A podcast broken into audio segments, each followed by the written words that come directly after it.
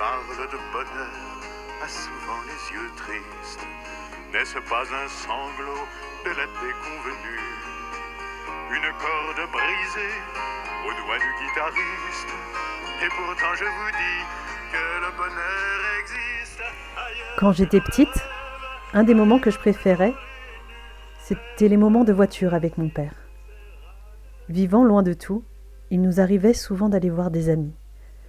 Et sur les routes de montagne, dans ces instants qui n'appartenaient qu'à nous, nous écoutions souvent de la musique, et notamment Jean Ferrat qui chantait Aragon.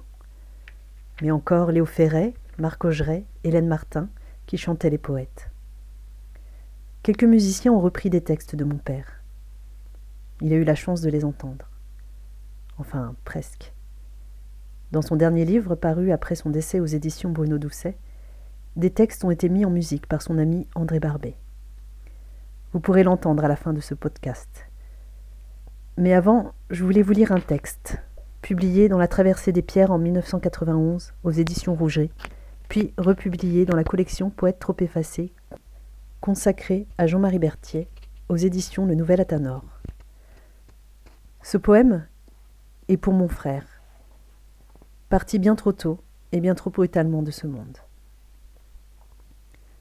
Jean-Philippe, je te demande pardon, mon fils, pour la beauté de l'orage et pour la violence de l'orage, pour l'eau qu'on attend et qui fait mal à la terre. Je te demande pardon, mon fils, pour l'infidélité des roses que nous aimions regarder. Je te demande pardon, mon fils, pour le bois que tu aimes et qui te blesse, pour l'écorce que tu caresses et qui te griffe. Je te demande pardon pour le soleil qui brûle la peau, pour la neige qui durcit les mains, pour le chien que tu appelles et qui te mord. Je te demande pardon, mon fils, pour l'hiver qui vient parce qu'il le faut, pour l'été, le printemps et l'automne. Je te demande pardon pour les couleurs et le vol des papillons, pour l'atacus au pied du bagnon, pour le scarabée des bords du Mékong. Je te demande pardon, mon fils, pour l'amour et la beauté que je n'ai pu garder pour toi. Je te demande pardon pour les cris, pour la guerre et pour moi.